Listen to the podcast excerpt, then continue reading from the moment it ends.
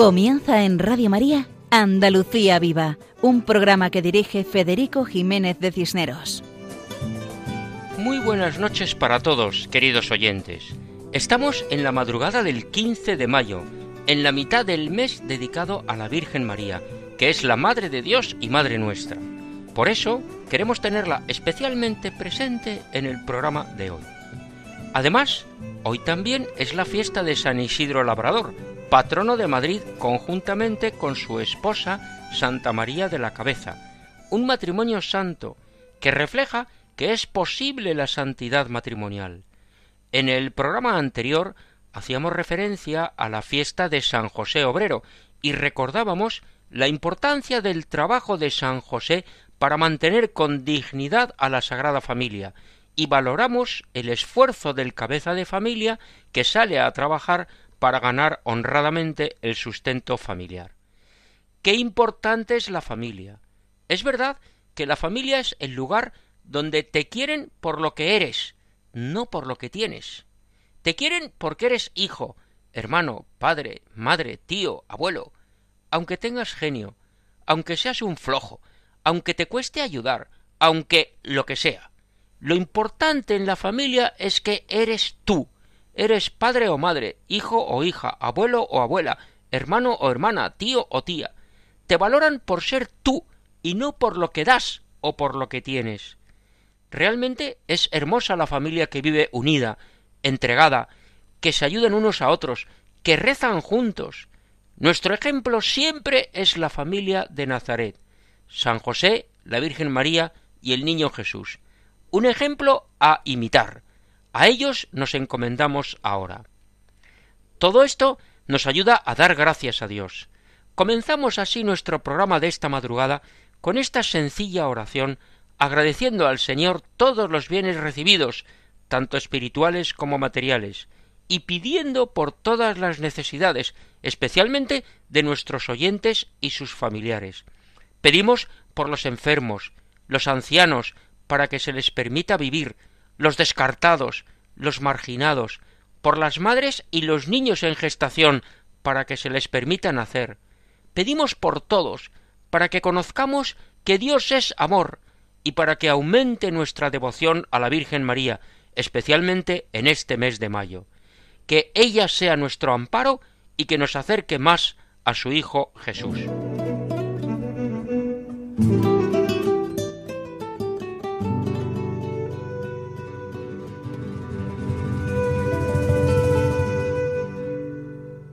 Queridos oyentes, estamos en el programa titulado Andalucía Viva, en la sintonía de Radio María España, la emisora de la Virgen, emisora dedicada a la evangelización, a anunciar la buena noticia para todos.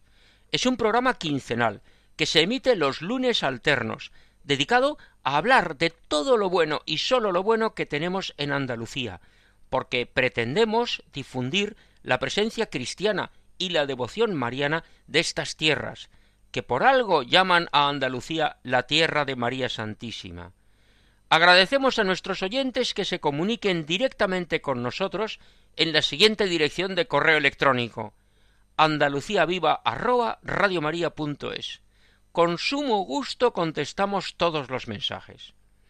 En la edición de hoy tenemos los siguientes contenidos. En la primera parte comenzamos con la entrevista que hemos realizado a Fermín Bernabé Sánchez Vázquez, hermano mayor de la Hermandad del Santo Entierro de Sevilla. El motivo de la entrevista es que explique el Santo Entierro Grande, que tuvo lugar el pasado sábado santo.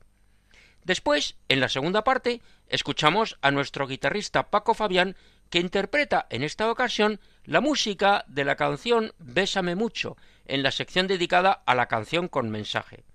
En tercer lugar, en la sección Lugares Sagrados Andaluces, Juan José Bartel nos acerca a la parroquia de la Virgen de Fátima en Guadix. Posteriormente escucharemos a la coral Domus Carmina desde Sevilla, interpretando el canto del Ave María de Robert Prisman. Finalmente nos acercamos a Granada para conocer algo de la vida y carisma de una nueva beata, Conchita Barrecheguren, gracias a la colaboración del padre Francisco Tejerizo, vicepostulador de la causa. Todo esto en el programa de hoy, en Andalucía Viva, en la sintonía de Radio María. Comenzamos fieles a nuestro lema. Adelante, siempre adelante.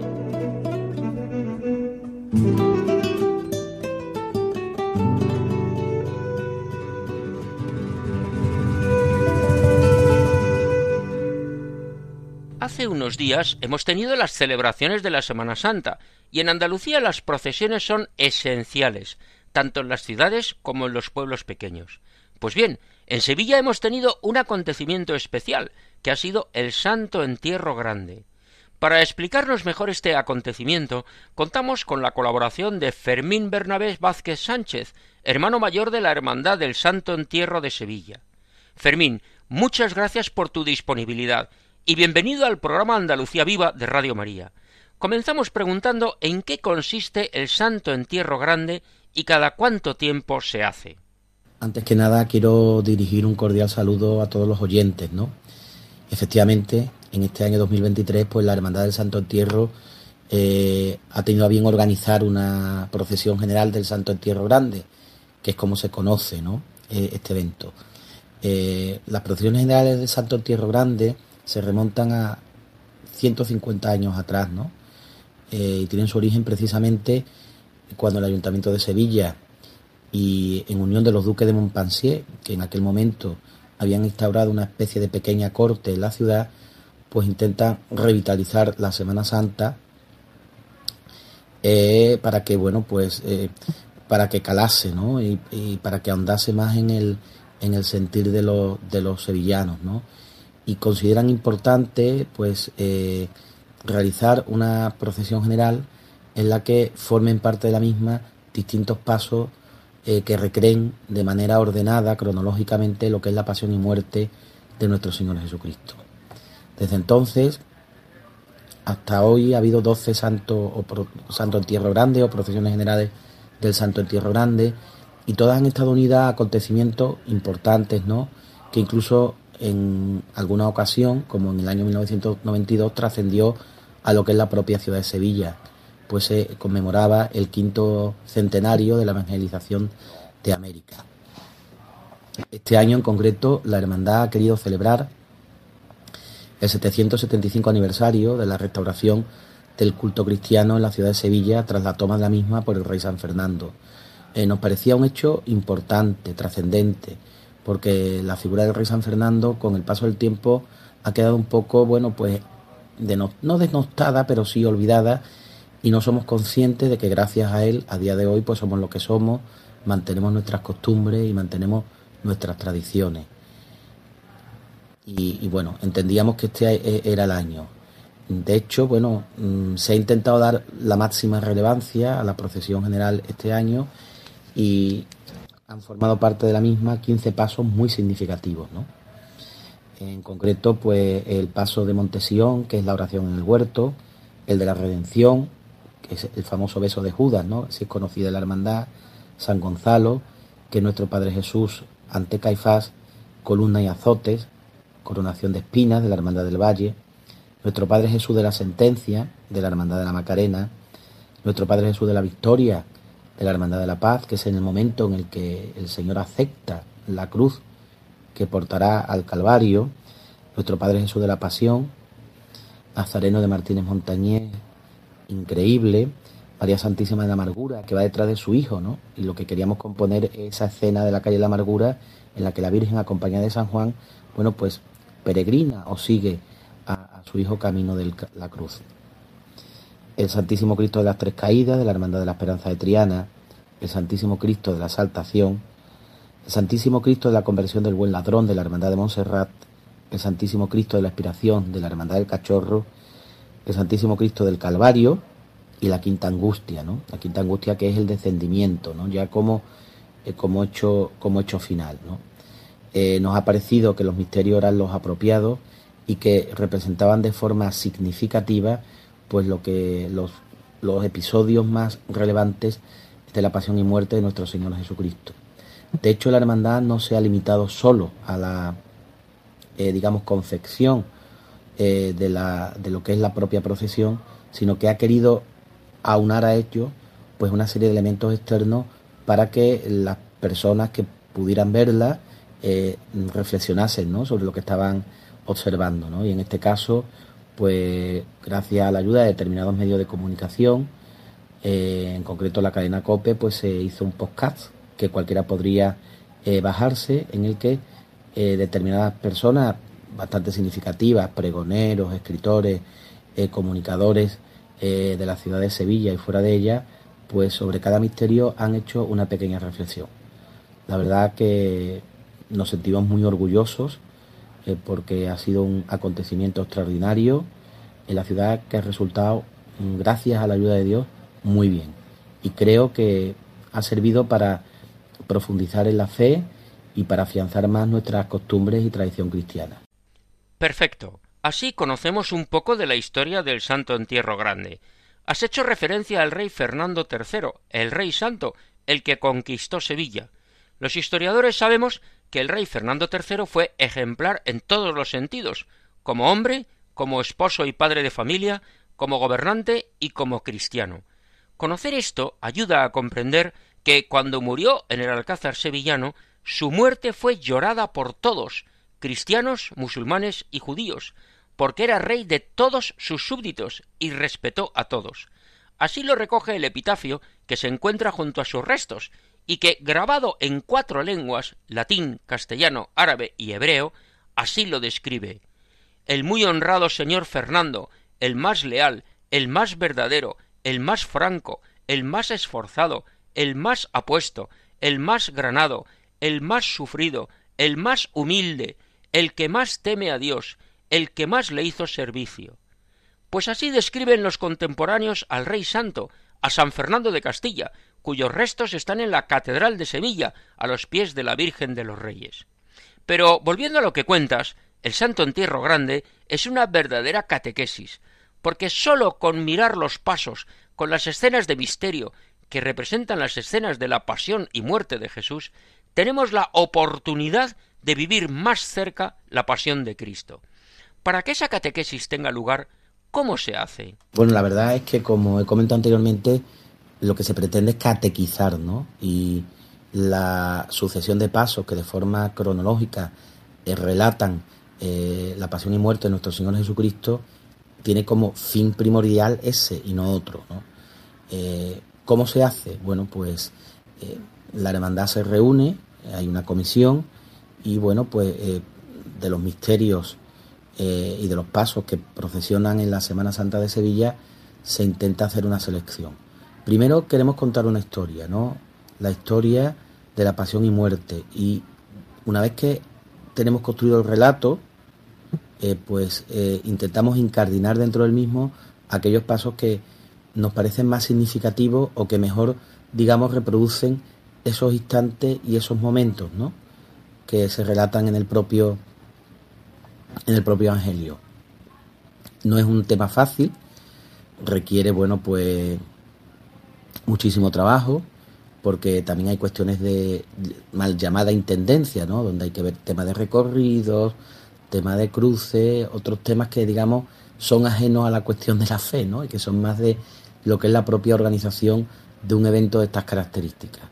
Pero bueno, gracias a Dios el tema ha salido muy bien, estamos muy contentos con la selección que se ha hecho, estamos muy contentos también con el hecho de que en la procesión estuviera acompañada de otra serie de elementos externos como el podcast del que hablé antes, ¿no? que ha generado muchísima alabanza por toda la gente que lo ha podido escuchar, porque ayuda, ¿no? ayudaba a reflexionar eh, viendo cada paso, cada misterio, bueno, sobre lo que estaba pasando allí, ¿no? Es muy importante en la época en la que estamos el no solo visualizar, ¿no? sino también oír y enseñar, ¿no? y adoctrinar esa alusión que haces a las nuevas tecnologías, al podcast, refleja la necesidad que tenemos de hacer un uso adecuado para poder evangelizar, anunciar el mensaje de salvación. También esa catequesis permanece a lo largo de todo el año. Las hermandades cuidan la formación doctrinal de sus hermanos Incluso hay una costumbre bonita antes de las salidas procesionales, y es el hecho de que muchos se confiesan antes de acompañar las imágenes como nazarenos, penitentes o costaleros a la estación de penitencia a la Santa Iglesia Catedral. Explícanos por qué tiene ese nombre. En las hermandades en Sevilla eh, procuran formar durante todo el año, ¿no? A sus hermanos, ¿no? Y de hecho, eh, de forma específica, pues hay eh, coordinados con, la, con el propio arzobispado determinados momentos y, determinados estudios y determinados encuentros que lo que pretenden es eso, formar no solo a lo que son las juntas de gobierno que dirigen la hermandad, sino a todos sus hermanos. Hacer un puente para que cuando sea mayor el número de gente que se acerque que se acerque a Dios, ¿no? Y bueno, con una doctrina enseñando lo que es la doctrina de la Iglesia. De hecho, en la estación de penitencia, que tiene su nombre porque efectivamente se va se va de penitente, ¿no? Es decir, el, el nazareno eh, va de alguna manera imitando a nuestro Señor Jesucristo, ¿no? En esa estación eterna que, tuvo lugar camino del Calvario, ¿no? Una auténtica penitencia, ¿no? Y, bueno, pues los, los nazarenos eh, intentan, digamos, un poco emular esa, esa situación, ¿no? Bueno, y para ello, eh, antes de la, de la estación de penitencia, pues reciben mm, clases, reciben formación, incluso antes de la salida, se reza, cuando llegan a la catedral se leen lecturas propias del día, eh, donde ayuden a reflexionar sobre lo que allí se está, eh, lo que se está viendo. Se, se ruega a, a, las personas que quieran y se les facilita para que, para que se confiesen, para que estén en gracia de Dios. Y la verdad que es, un, es una labor muy bonita, ¿no? Es decir, muchas veces lo que se ve cara al exterior es una serie de pasos acompañados por sus bandas de música, pero luego está el nazareno, ¿no? El penitente que muchas veces se abstrae de ese ruido, ¿no? De esa amalgama de personas que, que intentan de forma curiosa em, ver y observar lo que allí está pasando, ¿no? Y eso es lo importante, ¿no? Es decir, eh, eh, la preocupación, ¿no? Y que, y que después de esa estación de penitencia hayamos conseguido cosas, ¿no? El ser algo mejores, el tener esos momentos de estar a solas con Dios, que muchas veces es difícil, ¿no? Eh, por el ajetreo de la vida que llevamos, y es bonito ver como muchos nazarenos portan sus rosarios, otros penitentes, bueno, pues hacen sus oraciones. La verdad es que es todo muy reconfortante. El tema de la formación es fundamental, porque cada día es más necesario estar preparados para dar testimonio, para aclarar dudas, para ser testigos verdaderos del amor de Dios. Y para hacer eso es esencial vivir una vida cristiana, con oración y vida sacramental que la vida de Nazareno continúe durante todo el año, que cuando nos quitemos la túnica no cambiemos de vida, que seamos coherentes. La Hermandad del Santo Entierro es la que organiza el Santo Entierro Grande, pero los años que no sale esta procesión extraordinaria, el Santo Entierro sale a la calle con representaciones de otras hermandades y de instituciones sevillanas, además de los pasos propios de la hermandad. Por cierto, uno de ellos es el triunfo de la Santa Cruz, conocido popularmente como la canina, un paso llamativo, pero que tiene un mensaje muy profundo. Seguro que a nuestros oyentes les interesa conocerlo. La Hermandad del Santo Entierro es una hermandad eh, curiosa eh, porque no es al modo ¿no? de lo que conocemos como hermandad ¿no? en la ciudad de Sevilla. ¿Por qué? Porque la procesión general del Santo Entierro, o sea, o la hermandad en su desfile eh, anual, el sábado santo, recoge, digamos, a todas las instituciones eh, civiles, militares y profesionales que están en la ciudad. Es decir, toda la ciudad eh, representada por, por aquellos que, digamos, están a la cabeza de determinadas instituciones, acompañan en un duelo a la Santísima Virgen de Villaviciosa, que este es el último paso, el paso del duelo, eh, y detrás del, del, paso de la urna donde se encuentra el Cristo yacente. ¿no? Eh, de hecho, la procesión mm, aúna no solo los eh, hermanos del Santo Entierro, sino que también representaciones de todas las hermandades de penitencia y sacramentales de la ciudad, ¿no? a las que se pues, unen también pues, los cuerpos consulares, colegios profesionales, reales academias, el estamento militar, el estamento judicial, la propia alcaldía eh, y bueno, pues mm, un sinfín de, de personas y de, y de, corporaciones que quieren formar parte de ese, de ese cortejo. Es un cortejo variopinto, pero que está haciendo una estación de penitencia, ¿no? Y que están mostrando de forma pública y descubierta que ese pesar, ¿no? Por la muerte de nuestro Señor Jesucristo.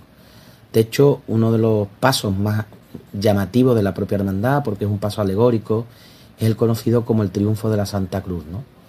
La Santa Cruz, vulgo canina, como se llama aquí en Sevilla, pues representa ni más ni menos que el triunfo eh, de la cruz sobre la muerte, ¿no? ¿Eh? Mors super superavit es el lema, ¿no? La muerte superior a la propia muerte, ¿no? Y aparece un esqueleto eh, pensativo, reflexionando, con la guadaña a los pies y un dragón que muerde una manzana, ¿no? Como símbolo de ese pecado original. Y detrás de ellos la cruz, ¿no? Que es la que triunfa y la que reina después de, todo, ¿no? Eh, la verdad es que este es un mensaje que, que muchas veces la gente desconoce, pero que es profundamente catequético, ¿no? Porque es el origen, digamos, de nuestra fe, ¿no? El hecho de que Jesucristo diera su vida por nosotros y que después, obviamente, resucitara de forma gloriosa, nos ha convertido en lo que somos, ¿no? Ya lo dijo el apóstol San Pablo, ¿no? Si Cristo nos resucitase, vana nuestra fe. Pero antes de su resurrección tuvo que pasar, bueno, pues todo lo que es la pasión y su muerte, ¿no? Eh, pues para darle sentido a todo ello, ¿no?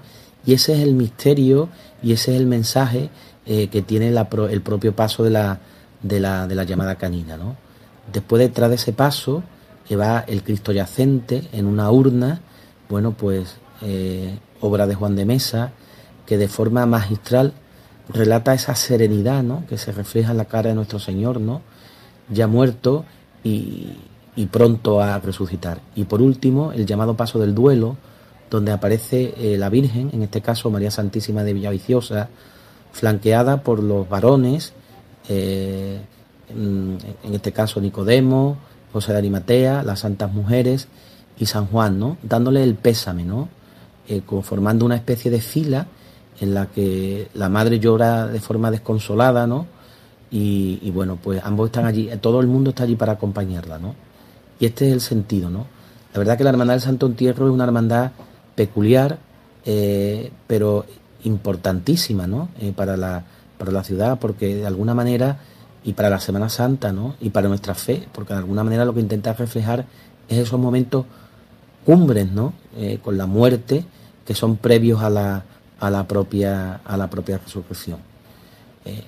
de hecho, desde hace un tiempo a esta parte, pues la hermandad tiene una gran aceptación, incluso entre gente joven, se van haciendo muchos hermanos eh, y bueno, están viendo cómo, o estamos viendo, ¿no? Gracias a Dios, siempre gracias a Dios, cómo la vida de la hermandad pues se va eh, regenerando, se va renovando y entra sabia nueva, ¿no? Que es lo, lo importante. Este año para nosotros ha sido un año crucial porque todo esto ha servido como los pescadores, ¿no? Para atraer a más gente, para ver la, la importancia ¿no? de lo que es la hermandad, el mensaje que transmite y bueno, pues que muchos ¿no? se puedan acercar a, a ella y a través de ella se acerquen a Dios y a su Santísima Madre. Bueno, pues no tengo nada más que decir, ¿no? Espero que haya podido ser interesante, eh, bueno, lo que, sea, lo que se ha comentado y, y quedo a vuestra entera disposición para cuando me necesitéis. La hermandad y yo está, ya, está a vuestro servicio. Muchas gracias es decir, que es una procesión que representa el entierro de Jesucristo con la presencia de la sociedad entera sevillana. Y por eso el sentido del paso del triunfo de la Santa Cruz, que tiene un mensaje de esperanza, aunque sea llamativo. Muchísimas gracias a Fermín Vázquez Sánchez, hermano mayor de la Hermandad Sevillana del Santo Entierro, por sus explicaciones. Enhorabuena por todo ese trabajo que deseamos sirva para acercar más a todos al misterio de amor, a Jesucristo, a Dios hecho hombre.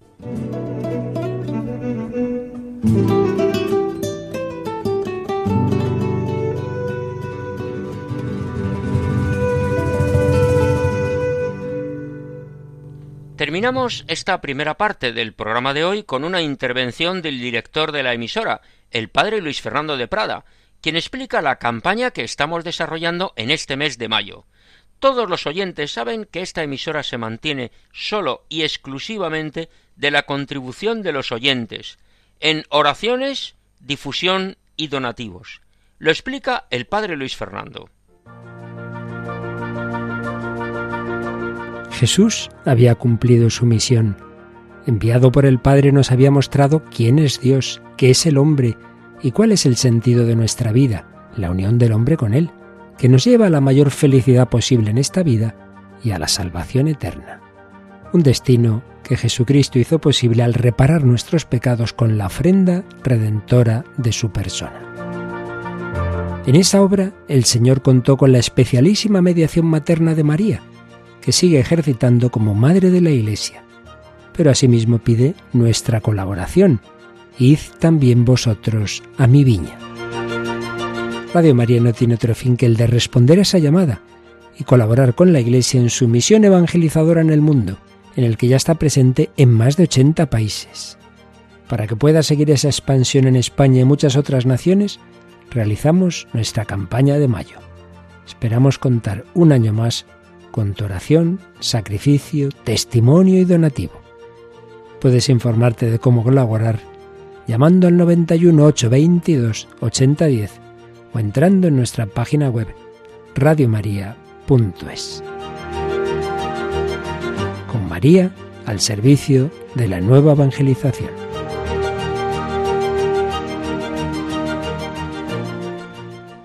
Agradecemos al Padre Luis Fernando de Prada su intervención recordando el carisma, el espíritu que mueve a esta radio. Animamos a todos nuestros oyentes a colaborar, en la medida de sus posibilidades. En primer lugar, con la oración, después con la difusión y testimonio, y finalmente con el donativo, por pequeño que sea. Mucho ánimo y adelante, siempre adelante.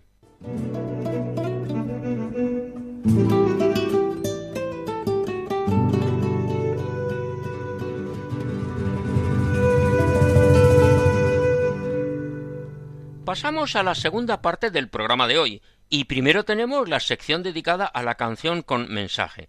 En esta ocasión, nuestro guitarrista Paco Fabián interpreta la música de una canción muy conocida por todos, con el título Bésame mucho.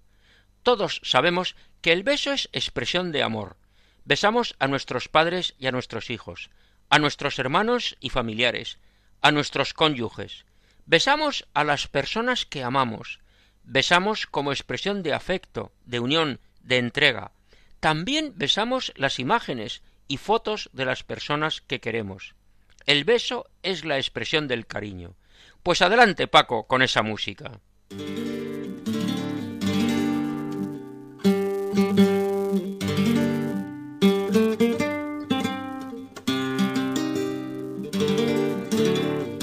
Apreciados amigos de Radio María, muy buenas noches.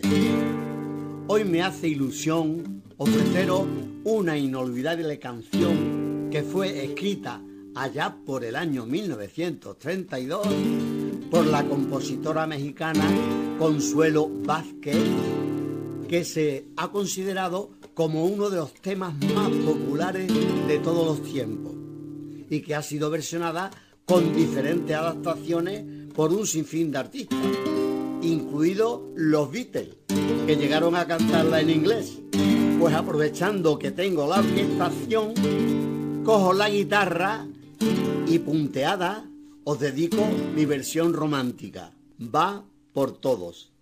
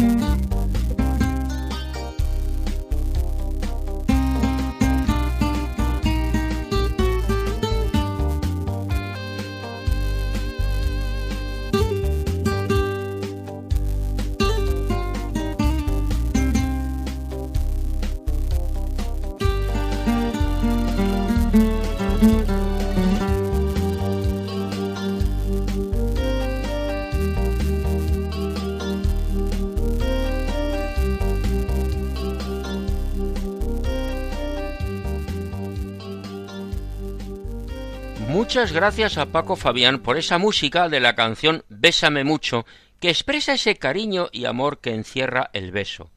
Hablábamos antes de los besos de los padres a los hijos y de los hijos a los padres. Todos recordamos gozosamente los besos recibidos de nuestra madre, porque son la expresión del cariño, del amor y de la entrega. Pues de igual forma, nuestra Madre del Cielo, la Virgen María, ama a todos, y porque ama se preocupa de nosotros. Así lo hemos comprobado en las apariciones de la Virgen, como en Fátima, cuya fiesta acabamos de celebrar hace un par de días. Pues nos unimos a la celebración, y por eso pasamos ahora a la sección Lugares Sagrados Andaluces para conocer la parroquia de la Virgen del Rosario de Fátima en Guadix.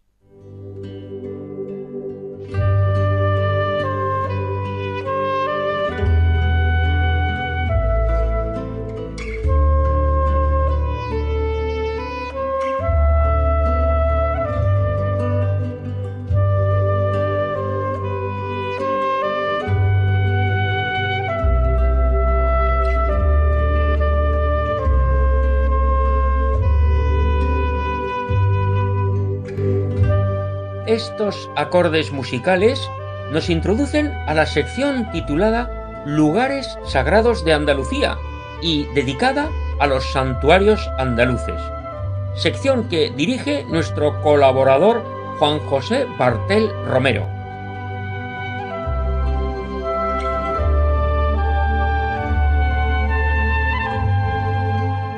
Hola amigos de Radio María.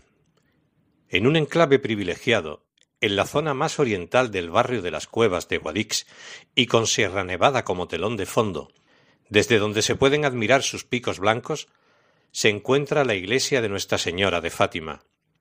Fue construida en 1961 según el diseño del arquitecto Francisco Santa Teresa, discípulo del arquitecto brasileño Oscar Niemeyer, quien diseñó la Catedral de Brasilia.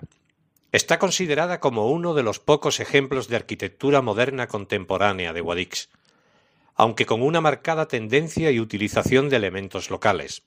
No en vano, una de sus características fundamentales es su perfecta integración en el entorno que le rodea, tomando el blanco y la textura de las cuevas entre las que se ubica.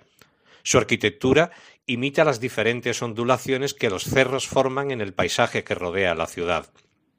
Llama la atención el batisterio, fuera del recinto eclesiástico y, según se dice, es una de las escasas muestras que se pueden ver en Andalucía.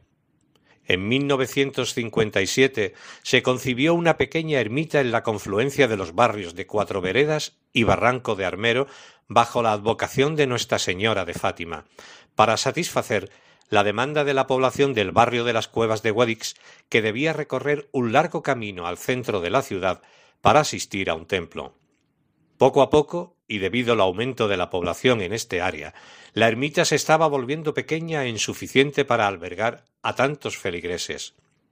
La celebración de la Virgen de Fátima, que cada año viste de fiesta el barrio de las cuevas de Guadix, tiene lugar el último fin de semana de mayo, aunque la onomástica de la advocación se corresponda con el día 13 del mismo mes. La festividad está muy determinada por la colaboración, ya que son los propios vecinos los que se ocupan mediante una comisión de festejos de la organización y financiación de la misma. Los actos comienzan con la celebración de un triduo y un solemne rosario. Viernes y sábado tienen lugar la coronación de la reina de las fiestas y sus damas, así como una serie de eventos de carácter lúdico y cultural. El domingo es la jornada más importante. La Virgen de Fátima sale de su templo en dirección a la entrada del barrio, donde los mismos vecinos construyen un arco ornamentado de flores en señal de devoción. La imagen es cargada por los costaleros de la Hermandad de la Virgen de Fátima y la comitiva la componen representantes de la Hermandad, niñas de primera comunión y numerosos devotos. Uno de los momentos más esperados es la parada que realiza el paso ante el lugar donde se hallaba su ermita primitiva. Al término de la procesión tiene lugar el tradicional disparo de cohetes. Además, en esta parroquia tiene su sede canónica la Hermandad y Cofradía de Nazarenos de Nuestro Padre Jesús de la Salud en su sagrado prendimiento, María Santísima de la Estrella y la Divina Pastora de las Almas, que es una de las hermandades más jóvenes que forman parte de la Semana Santa Accitana. Historia que comenzó un 4 de mayo de 1996, que fue la primera vez que salieron por las calles de Guadix la Virgen de la Estrella y el Señor de la Salud. Con los años se reforzó la formación del grupo hasta llegar a la creación de la Asociación Parroquial Nuestra Señora de la Estrella en la parroquia de Nuestra Señora del Rosario de Fátima de Guadix. Tras los primeros pasos de andadura como asociación, parroquial, el 25 de marzo del año 2000 María Santísima de la Estrella fue bendecida y coronada por el sacerdote y párroco don Pedro Rodríguez Ramos. Sería un año después cuando el 8 de abril del año 2001 tuviera lugar la primera salida a procesionar por las calles de Guadix y la bendición de su titular en la cuaresma del mismo año, con la advocación de Jesús de la Salud en su sagrado prendimiento. Durante los primeros años, debido a las reducidas dimensiones de la puerta del templo, la cofradía tuvo que disponer de una carpa instalada junto a la parte trasera del templo para el acogimiento de los pasos de sus titulares como capilla de salida, hecho que en años posteriores se vio solventado con la construcción, en la cuaresma de 2008, de una capilla adosada al templo en uno de sus laterales de la fachada principal, junto al batisterio, la cual sería reformada de forma integral en el año 2013.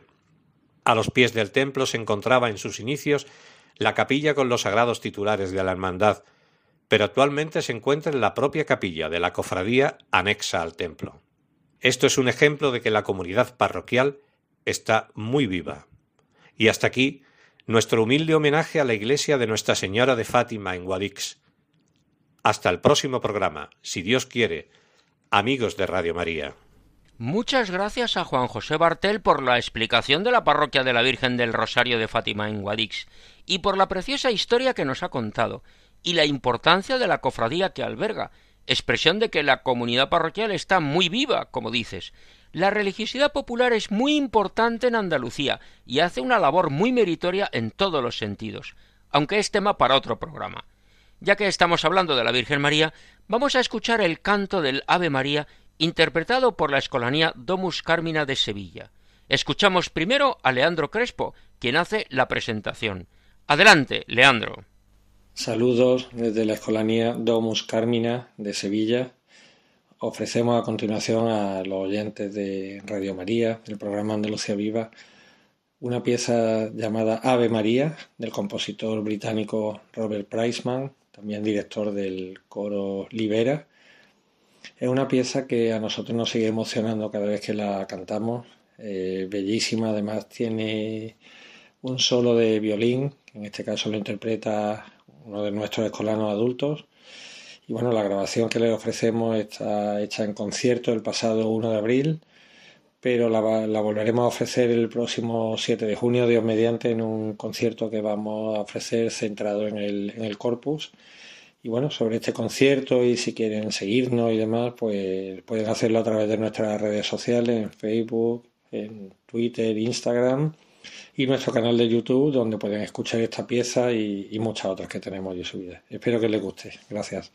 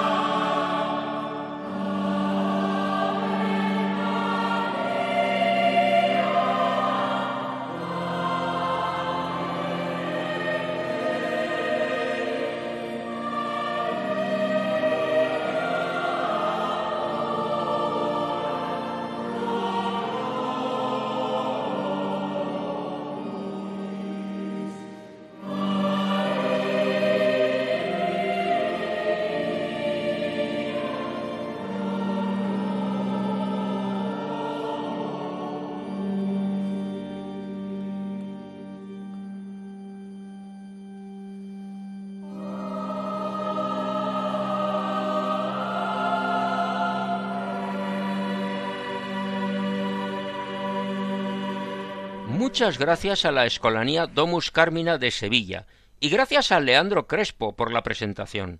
Hemos escuchado alguna vez que quien canta reza dos veces, y hace poco el Papa Francisco decía que, por favor, cantáramos por él, como queriendo decir que rezáramos por él mucho, rezáramos dos veces, el doble. La importancia de la oración. Todos podemos rezar. Hay personas ejemplares de oración. Este es el caso de la granadina Conchita Barrecheguren García, que nació en el año 1905 hija de Francisco Barrecheguren Montagut, de familia vasco-catalana, y de Concepción García Calvo, granadina. Bautizada en la parroquia del Sagrario de la Catedral de Granada el 8 de diciembre de 1905, día de la Inmaculada, recibió el nombre de María de la Concepción del Perpetuo Socorro. La vida de Conchita fue breve.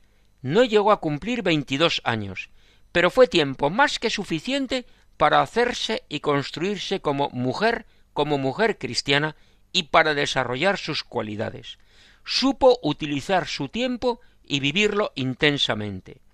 Profundamente cristiana, enfermó de tuberculosis, padeció grandes dolores y sufrimientos que Conchita aceptó.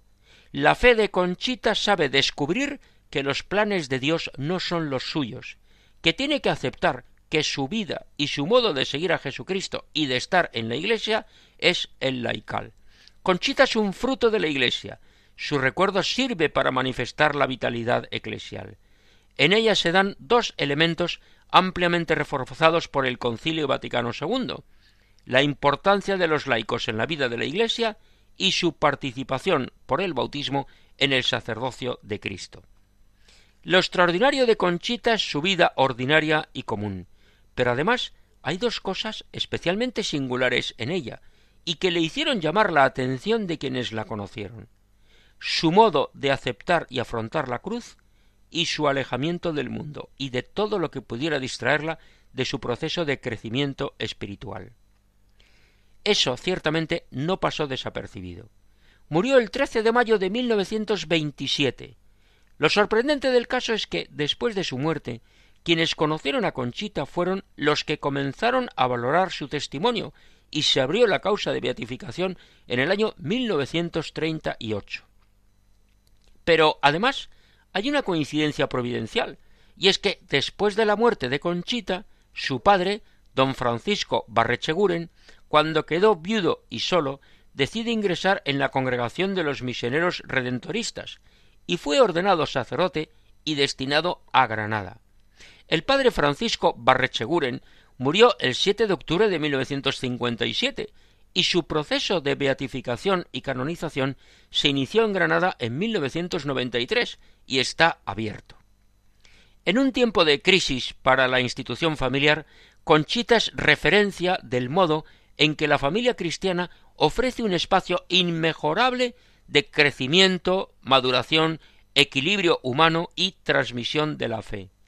En un tiempo de crisis vocacional y de ausencia de estima por la vida religiosa y sacerdotal, Conchita ofrece no sólo su aprecio por dichos modos de vida, sino sobre todo el extraordinario fruto que supone la vocación religiosa, sacerdotal y misionera de su mismo padre. Conchita Barrecheguren ha sido recientemente beatificada en Granada hace unos días. Escuchamos seguidamente al padre Francisco José Tejerizo Linares, vicepostulador de la causa. Adelante, Padre, y bienvenido al programa Andalucía Viva de Radio María. Un saludo cordial a los oyentes de Radio María y gracias por vuestra propuesta para que os dirija algunas palabras después de la oportunidad que hemos tenido de vivir con muchísima alegría la beatificación de Conchita Barrecheguren. Ella es una oportunidad para la Iglesia, ella es una oportunidad para tantas personas que acuden a ella. Ella es una oportunidad para tantos enfermos. También es una oportunidad en este momento histórico para las familias cristianas, porque nos ofrece la referencia de su familia, donde ella recibe el don del santo bautismo y la educación cristiana, y donde irá creciendo acompañada por sus padres, que también con ella viven la fe son una auténtica comunidad cristiana doméstica, iglesia doméstica. Conchita es una referencia y un don, una oportunidad también para tantos jóvenes que pueden ver en ella un modelo de cómo descubrir y cómo aceptar la iniciativa de Dios en la vida, aceptar la llamada del Señor y aceptar la propia vocación. Conchita Barrecheguren, en su sencillez, en su debilidad, en su pequeñez, en su ser, una cristiana que vive el día a día en las circunstancias, en los acontecimientos, en las situaciones que se presentan, es una referencia y una oportunidad para interpretar que las cosas no suceden nunca por casualidad, sino que el plan de Dios es capaz de orientarlo todo y hacer que todo se convierta en una oportunidad de salvación donde vivir la misericordia del Señor. Conchita es una oportunidad que hace más hermosa a la Santa Iglesia según el mismo Papa Francisco en Gaudete et Exultate nos ha enseñado, porque es la santidad de la puerta de al lado, de aquellos que saben seguir adelante a pesar de las dificultades, que saben sobreponerse y que saben estar conformes con la voluntad del Señor. Estoy seguro que la referencia de Conchita Barrecheguren, tanto para la Iglesia de Granada como para los misioneros redentoristas, como para tantos devotos que tienen tantísimos lugares del mundo, es una referencia muy necesaria en este momento histórico que vivimos.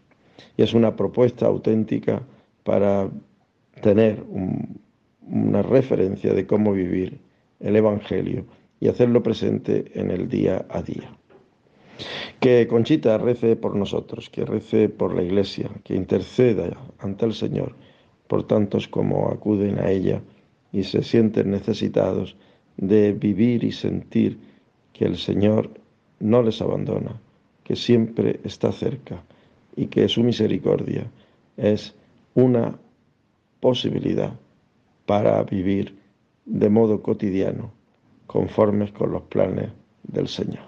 Muchas gracias al Padre Francisco José Tejerizo Linares por su colaboración y enhorabuena por la beatificación de Conchita Barrecheguren, la santa granadina del siglo XX, que es una referencia y una oportunidad para conocer el plan de Dios en nuestra vida, y su vida expresa la hermosura de la Iglesia, como muy bien acaba de decir usted.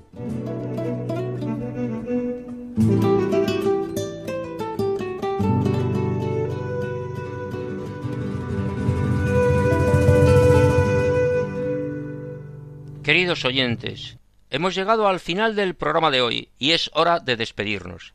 Muchas gracias a todos los que han colaborado en esta edición número 95 del programa Andalucía Viva. Gracias a Fermín Vázquez Sánchez, hermano mayor del Santo Entierro de Sevilla. Gracias al guitarrista Paco Fabián por su interpretación. Gracias a Juan José Bartel por su explicación de la iglesia de Fátima en Guadix. Gracias a la Coral Domus Carmina de Sevilla. Gracias al padre Francisco José Tejerizo por su colaboración hablando de la nueva beata granadina Conchita Barrecheguren. A todos ellos muchas gracias. Y gracias a todos nuestros oyentes por escuchar el programa, a los cuales animamos a escribirnos al correo electrónico andaluciaviva@radiomaria.es. Nosotros volveremos dentro de quince días, si Dios quiere, en la madrugada del lunes 29 de mayo, a la una, medianoche en las Islas Canarias. Entre tanto, rezamos unos por otros en este mes de mayo, mes de María, mes dedicado a nuestra Madre. Continúen escuchando la sintonía de Radio María, la radio que cambia vidas. Muy buenas noches y que Dios bendiga a todos.